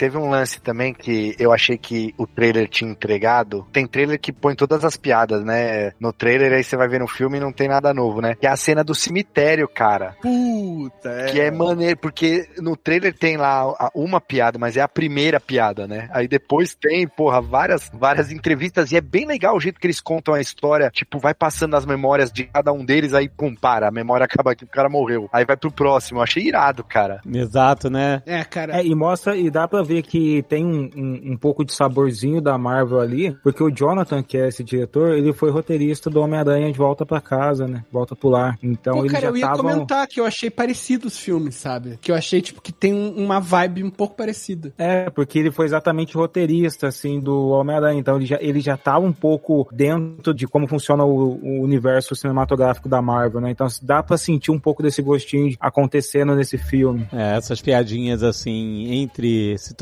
roteiros assim. Essa do cemitério não foi só uma cena super engraçada pra qualquer pessoa, você não tem que ter jogado RPG nem nada. Exato, exato. Bem editada, porque primeiro parece eles cavando, né? Faz a magia e tal, e depois ele já vai cortando direto pro que interessa. Já vai. de- Aí, sabe, dá um corte na, na pá, aí beleza, já tá acordado. Aí no próximo ele já tá. não- nem mais tem pá, tá só de caixão em caixão. Muito bem editado, né? Tipo, não ficou esticado, né? A piada não foi esticada demais, ela ficou super bem dosada. E, pra coroar toda essa sequência, isso é uma parada que acontece em mesa de RPG. Essa parada de você fazer a pergunta e não é, não era essa a pergunta. Isso aconteceu no Nerdcast RPG original, cara. De Gunner, a gente lá com a cabeça do Zamir lá e fazendo pergunta e tal. Tipo, é uma, é, é uma coisa de cultura de quem joga RPG. E tava lá dentro do filme, funcionando totalmente, sendo piada e sendo sério pra eles, cara. Muito bem feita, né? E muito bem feita. Uhum. Uma coisa que em geral deixa as obras mais, mais épicas, mais sérias e mais trágicas, se for o caso, é que os personagens são sempre nobres, né? São senhores de algum lugar, os heróis ou os vilões, não sei o quê. E eles vão na coisa certa. Eles não precisam tentar várias vezes. E justamente esse filme, ele foca pra trazer, acho que mais pro pé no chão. Faz exato, precisa tentar várias vezes. E eles tentam, tipo, com os guerreiros pé de chinelo, né? Ah, não, vamos descobrir desse guerreiro aqui. Não, eu não vi, eu só entreguei pro cara. Ah, e tu o que que tu fez? Não, não, eu escorreguei e morri na banheira. Eu morri no banheiro.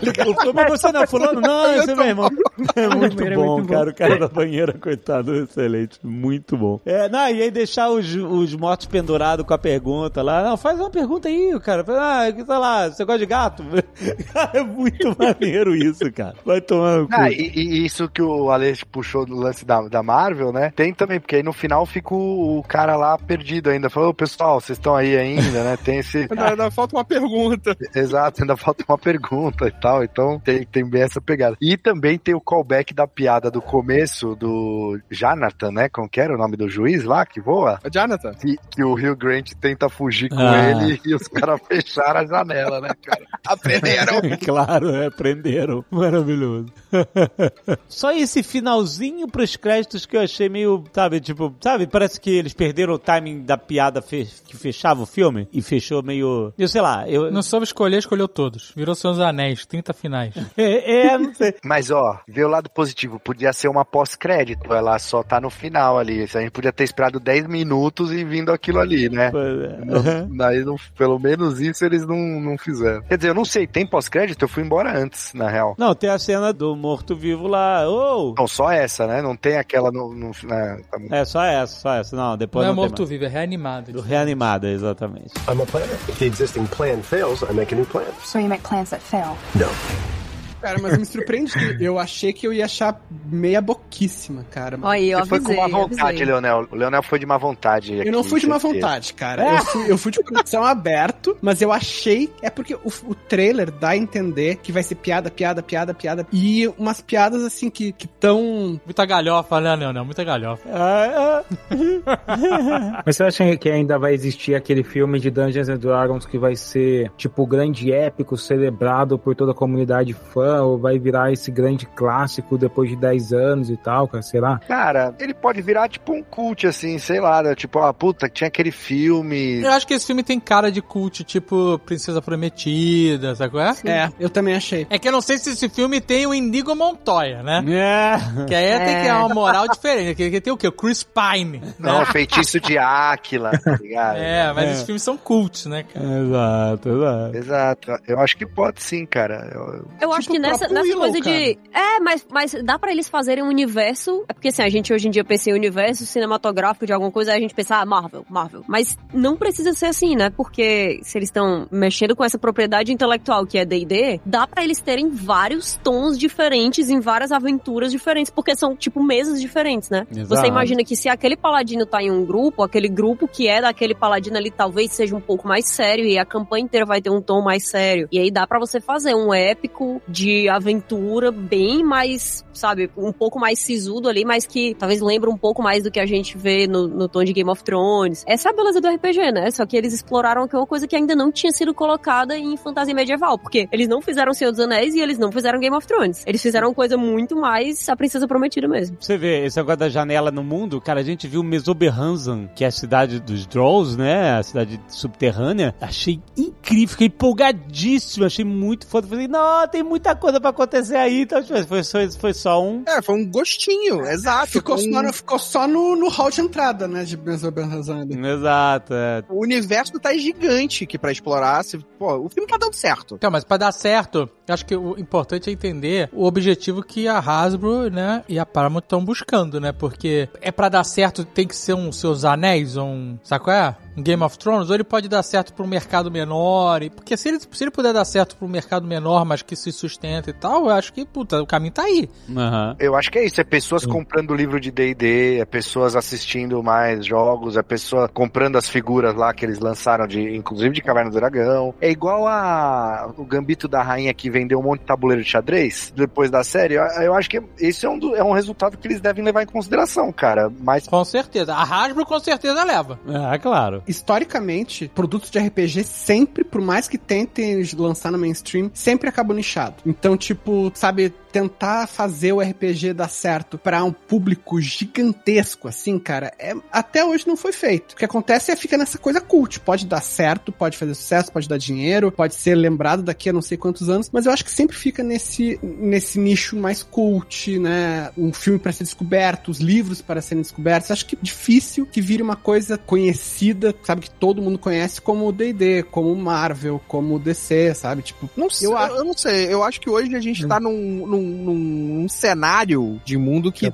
tem muito mais chance de dar certo o D&D, desse, desse universo se expandir. Estamos quebrando maldições, Carlos. Quebrando maldições. Exatamente, eu acho que a gente tá num momento da parada funcionar. Quebrando maldição de D&D no cinema, que tem várias maldições sendo quebradas. tomara, cara. É o tomara. ano do RPG, é isso que vocês querem dizer? O ano do RPG.